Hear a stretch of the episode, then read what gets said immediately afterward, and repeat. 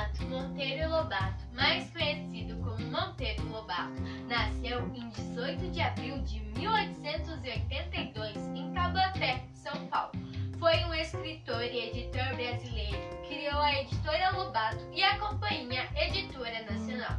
Ele foi um dos primeiros autores da literatura infantil do nosso país e da América Latina. Monteiro Lobato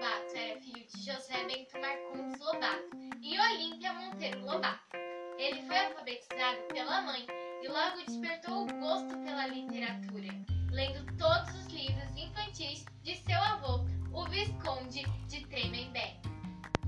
Com 13 anos, Monteiro foi estudar em São Paulo, no Instituto de Ciências e Letras, se preparando para a Faculdade de Direito. Em 1904, ele se formou. No dia 28 de março de 1908, Lobato casou com Maria Pureza da Natividade e com ela teve quatro filhos: Marta, Edgar, Guilherme e Ruth. Entusiasmado, Lobato compra a empresa Revista Brasil, mas depois de um tempo ela faliu. Seu primeiro livro, Urupes, foi publicado em 1918. Animado, ele se muda para o Rio de Janeiro e começa a publicar livros para crianças. Em 1921, publica Narizinho Arrebitado, livro para as escolas que faz maior sucesso, o que levou o autor a prolongar as aventuras de seus personagens em outros livros. Sítio do Pica-Pau Amarelo, em 1927.